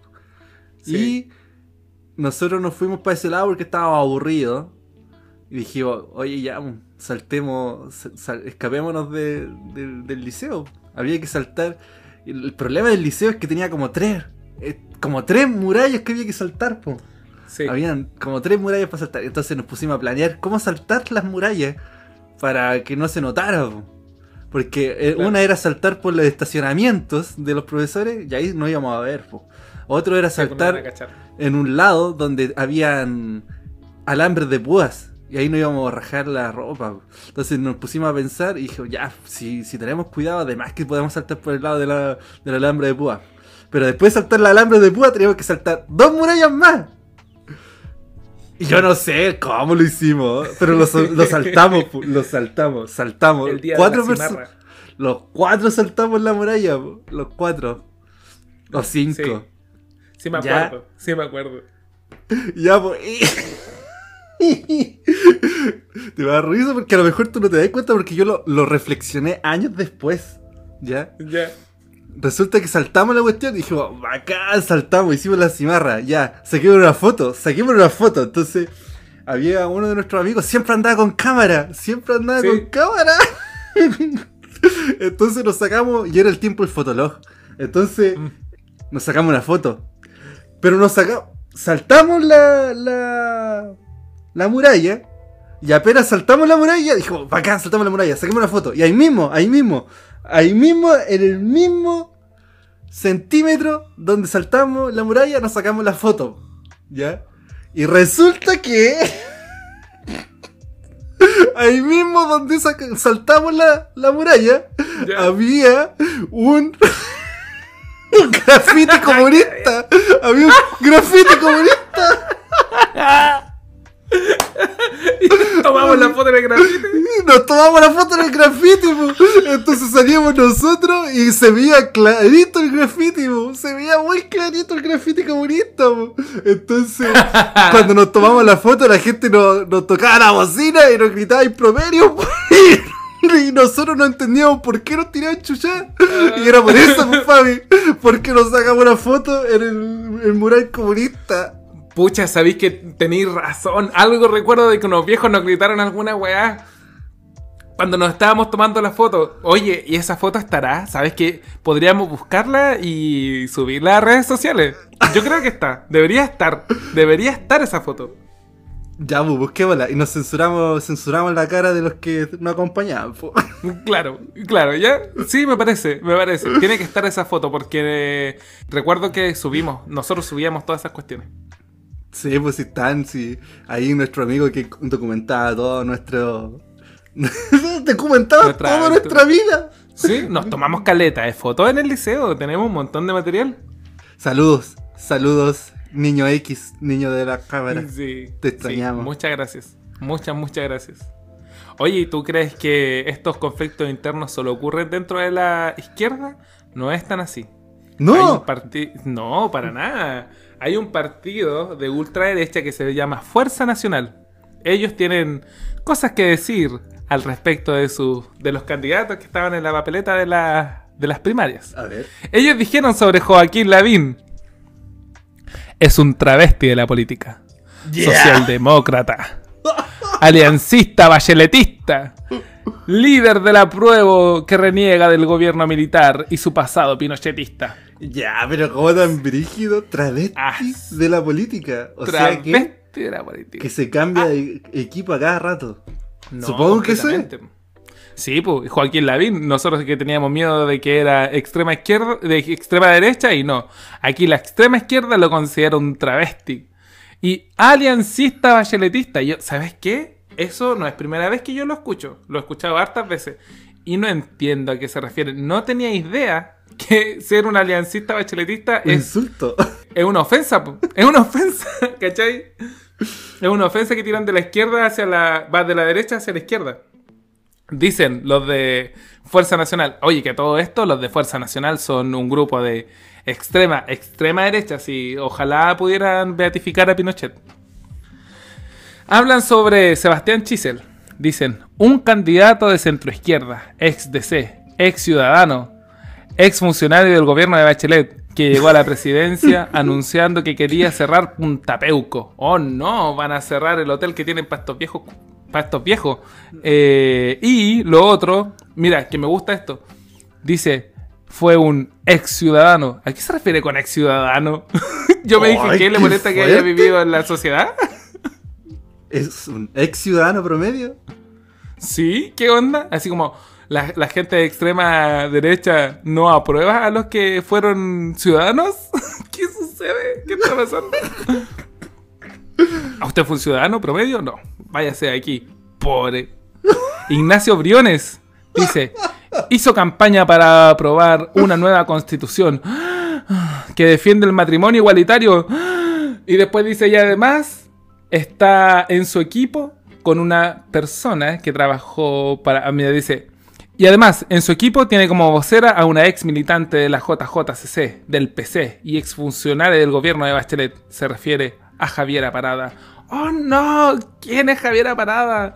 No, yo no entiendo cómo ellos se ofenden tanto entre sí. Yo no sé cómo esto para Ignacio Briones puede llegar a ser una ofensa. O cómo Fuerza Nacional envía esto a Ignacio Briones casi que como una ofensa. Ah, tenía alguien trabajando de la JJCC contigo. Oh no, sale de aquí, cochino. Oye, eh. Y sobre. Dale, dígame, dígame, mi rey. me, estoy, me estoy sorprendiendo con las distintas tonalidades que estoy viendo aquí, ¿ah? Estoy para adentro. Sí, es que ¿sabes qué? ¿Sabes qué me impresiona a mí tanto? Que estos compadres lo dicen así como para realmente ofenderte. Ah, a ver, y, y, y Lavín, Lavín, tra- travesti de la política. ¡Ah, no! Como la mejor ofensa que se le ocurre, weón. Y- La verdad es que yo la encuentro rebuscadísima, como que la pensó caleta. Claro, pues, y el asunto es saber si es que a Lavín realmente le duele. Porque puede que hasta realmente le duela. Digo, ah, me dijeron travesti de la política. A lo mejor le dolió más que le dijeron aliancista bacheletista. Mario Desbordes dice: ex operador político, líder del apruebo y uno de los negociadores del acuerdo por una nueva constitución que legitimó la violencia. Entonces, A- la a extrema ver, derecha ¿una nueva no está constitución? ni ¿Qué- ahí qué legitimó con los violencia? cuatro candidatos que hay. Que había, porque ahora sabemos que Sebastián Sichel ganó la primaria. Eh, pero no, eh, la extrema derecha no está ni ahí con esto. De la misma forma que la extrema izquierda no está ni ahí con estos amarillos de que están a favor de Boric. Entonces, el ¿qué quieren? es que. Exactamente, po, el extremo. El extremo. Lo que ellos quieren es el extremo, el extremo total. Así que. A esos eh, candidatos, bien al extremo, entonces. Eso es lo que eh, quieren. Sí. Sí, quieren candidatos bien extremos, que no anden con cosas aquí porque aparentemente ven como algo bastante malo el hecho de que cualquier político haya avalado esto de la nueva constitución. O sea, no quieren ningún político promedio. Ningún. O sea, sí, quieren un político promedio. Lo que no quieren es un ciudadano promedio. Como político. Sí, exactamente. Así pero que- estas peleas es el claro ejemplo de que no son peleas de un ciudadano promedio. No, pues. Porque las peleas entre ciudadanos promedio no es que ocurran así a diestra y siniestra por lo que uno pueda llegar a creer o no. Por lo general, una pelea de un ciudadano promedio se da porque hay un roce, un roce legítimo. Que te Pero aquí- afecta directamente. Claro, esto es una pelea por ideologías nomás. Yo no sé en qué momento nos vamos a dar cuenta de que tal vez, tal vez y solo tal vez siempre lo hemos hecho mal. Izquierda y derecha son totalmente innecesarias. Mm. Me, me sorprende estos tonos. Me sorprende estos tonos. Sí, trataron de ser bastante violentos y a mí, insisto, me sorprende el hecho de que estas cosas sean insultos. Cállate Oye. la boca tú, líder del apruebo y uno de los negociadores del acuerdo por una nueva constitución que legitimó la violencia. Oye, no puede ser un insulto esa cuestión, po. Díganle que su mamá es gorda, así como Mario Desbordes, tu mamá es tan gorda, es tan gorda, ahí te creo, po. Pero la de esta weá que no es un insulto, po. es casi una frase larga, ¿no? weá? ah, ¿Y lo entenderán ellos cuando se lo dicen? ¿Eso lo escribieron en algún Twitter? ¿Lo dijeron en la prensa? ¿En dónde lo dijeron? Lo dijeron en la prensa, fue para CNN. Y, y sí, po, sí, yo creo que los otros se sienten ofendidos. Esa es la cuestión, po, porque obviamente la respuesta que vio Quilapayún fue, fue bastante confrontacional, fue al choque. Ellos dijeron así que no podían admitir que esta cuestión que lo hayan tratado de amarillo a los de Inti Givani, cuando en realidad, si a mí alguien me dijera amarillo, no me importaría demasiado. Pero ellos se lo toman bastante en serio, bastante en serio. Yo no me puedo imaginar que un ciudadano promedio realmente se sienta ofendido por este tipo de cosas.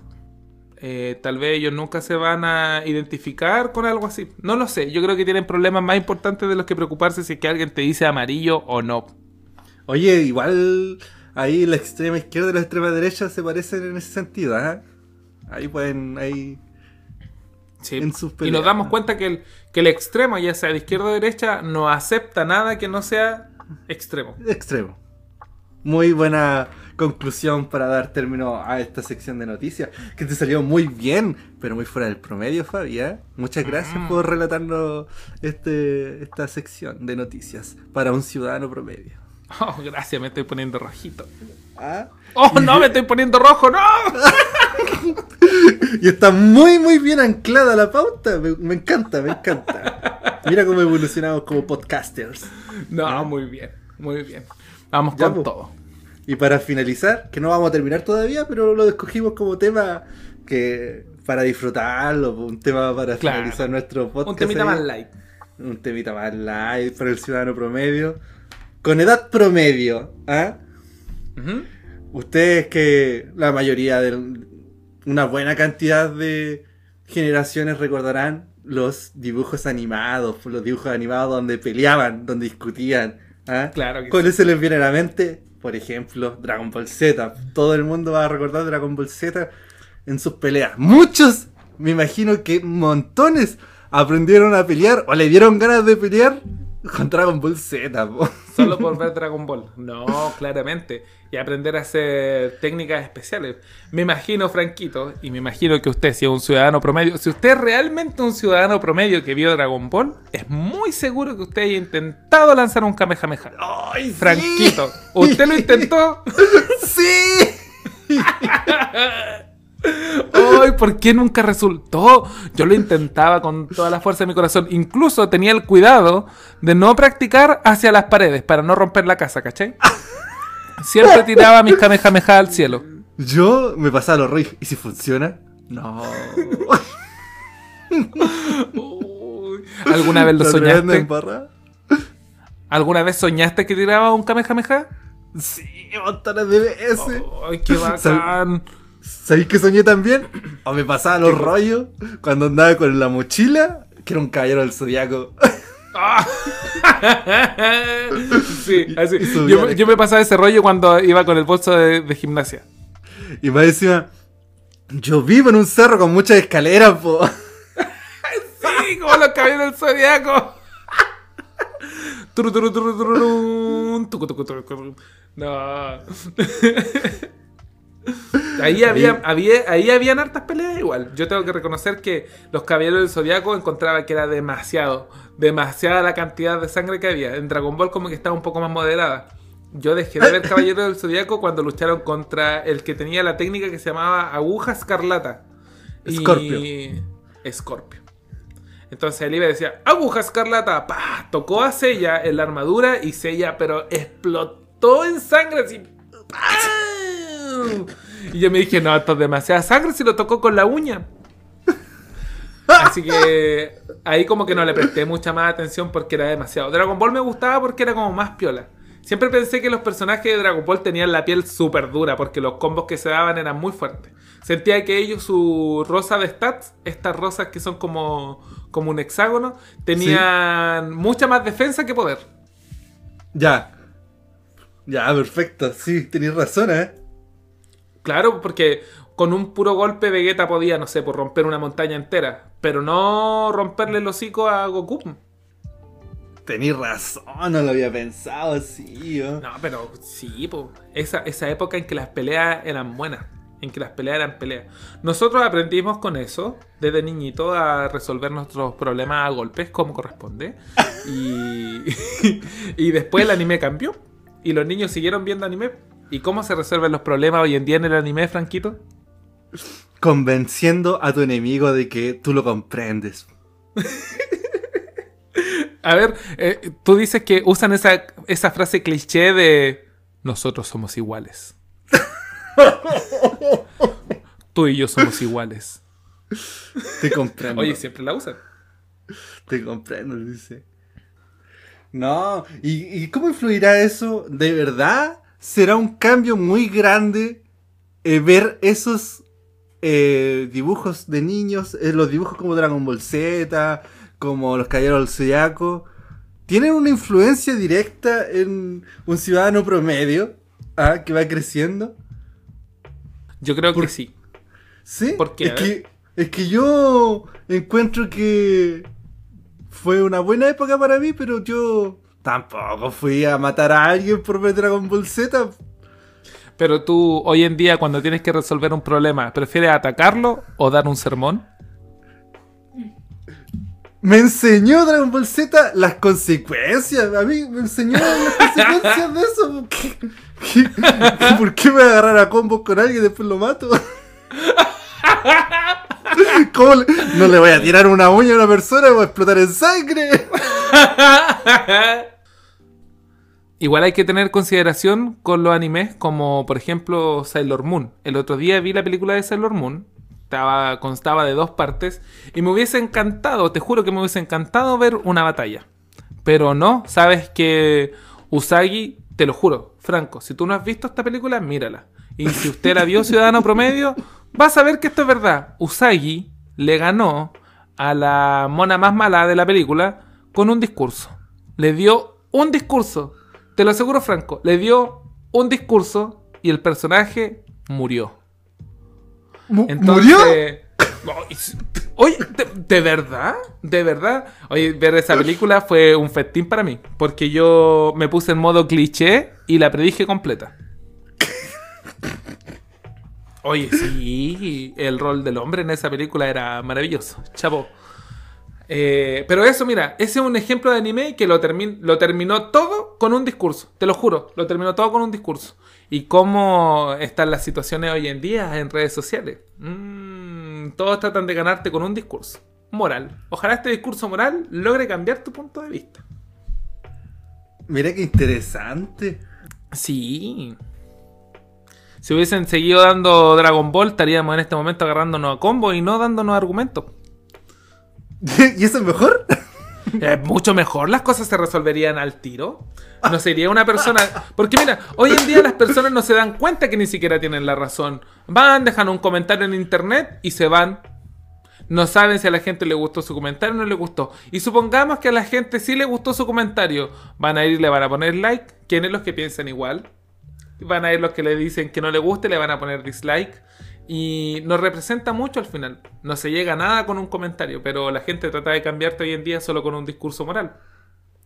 Yo No, creo, soy un poco más partidario de las acciones. Pero de esa manera igual podrían ser, po, en vez de hacer un discurso, tú tratas de solucionar los problemas con acciones. Como resolviendo el problema. Como, oye, esta cuestión está mal. Mejor soy parte de la solución en vez de eh, mandarme un discurso. Me gusta. ¿eh? Exactamente. Vamos a hacer algo. Vamos a ir y vamos a hacer algo. Porque cuando Goku estaba. Esto, alerta de spoiler. ¿ah? Si usted no ha visto Dragon Ball Z, esto es un spoiler. Cuando Goku está derrotando a Majin Buu al final, le manda su discurso. Eres una buena persona, ojalá renazca en un buen tipo, fue maravilloso pelear contigo, pero ahí tenés te voy a matar. Y lo mató nomás. Porque era la única forma de, de liberarse de la maldad de Majin Buu. ¿Te imaginas? Y solo le manda el discurso. Ahí estaría Majin Buu destruyendo planeta que hay, planeta que no hay. ¿Sabes cuál es mi problema con esto? Mi problema es que uno ve este tipo de series para distraerse. po. Uno, cuando niño, eh, estás en clase, eh, tienes que estar hablando todo el día. Y más aún, cuando son adolescentes, porque estas series, si bien eh, las daban cuando niños, no eran para niños, eran para adolescentes. Sí. Eran para adolescentes. Tú siendo adolescente ya comprendes un poco que el, el asunto no va a los golpes. Pero son de entretención. pu. Entonces es para distraerte, para, para... Uno ve este tipo de series para salir de lo cotidiano. Si no, uno Claro. vería un slice of life. Franqui- Franquito, por favor, instrúyeme. Eh, son eso, eso series donde muestran el diario vivir de, un, de una persona o de una comunidad. Como Entonces, a uno le gusta- amo de casa. Puede ser. Puede ser. Como las típicas series de comedia, por ejemplo, siempre son así. Ya. Entonces, a lo mejor a esas personas les gusta ver un diario vivir, pero hay otras personas que quieren ver algo distinto, quieren salir de lo cotidiano, quieren Mm. ver a dos personas entre- entretenerse viendo a dos personas peleando nomás. Claro. Eso es lo que me pasa. Que ahora hay series donde se pelean y tú quieres ver peleas y no hay peleas. Yo Sí. me lo paso todo el día resolviendo mis problemas con diálogo. Entonces yo quiero ver algo que sea pelea y no. Hay- Un poco más de emoción. Para quienes comprenden que es ficción. Pero no. Pero el hecho de que sean peleas no significa que uno se vuelva violento. Yo te voy a poner el mejor No. ejemplo de mi serie favorita, Fabián. De mi serie favorita. Yo Ya. la tengo en mi corazón, de verdad. Espíritu de lucha. Buena Espíritu de lucha me enseñó a ser constante. A Qué ser serie. constante. Ellos son boxeadores.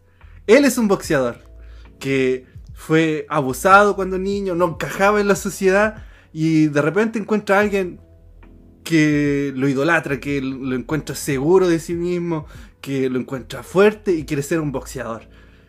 Y lucha por ser un boxeador. Y, y combate diariamente, entrena, trata de luchar, tal como lo hace un ciudadano promedio, luchando. Sí, y va a las peleas y me motiva de una manera increíble.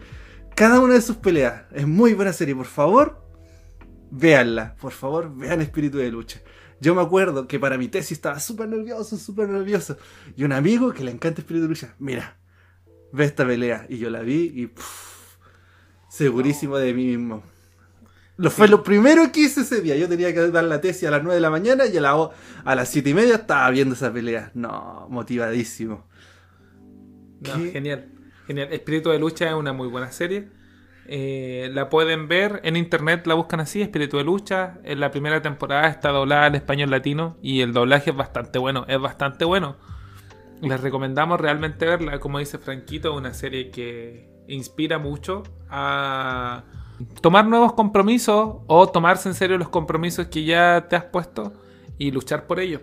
Es bastante crecer, me hizo crecer como persona. De verdad. Y hasta el día de hoy me sorprende cada una de las peleas. Yo lo encuentro muy buena. Muy, muy buena serie.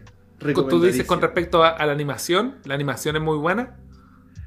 No, no sé. No sé si la animación era muy buena. Pero, pero las peleas son, eh, Son- entretenidísimas. Son, entretenidas.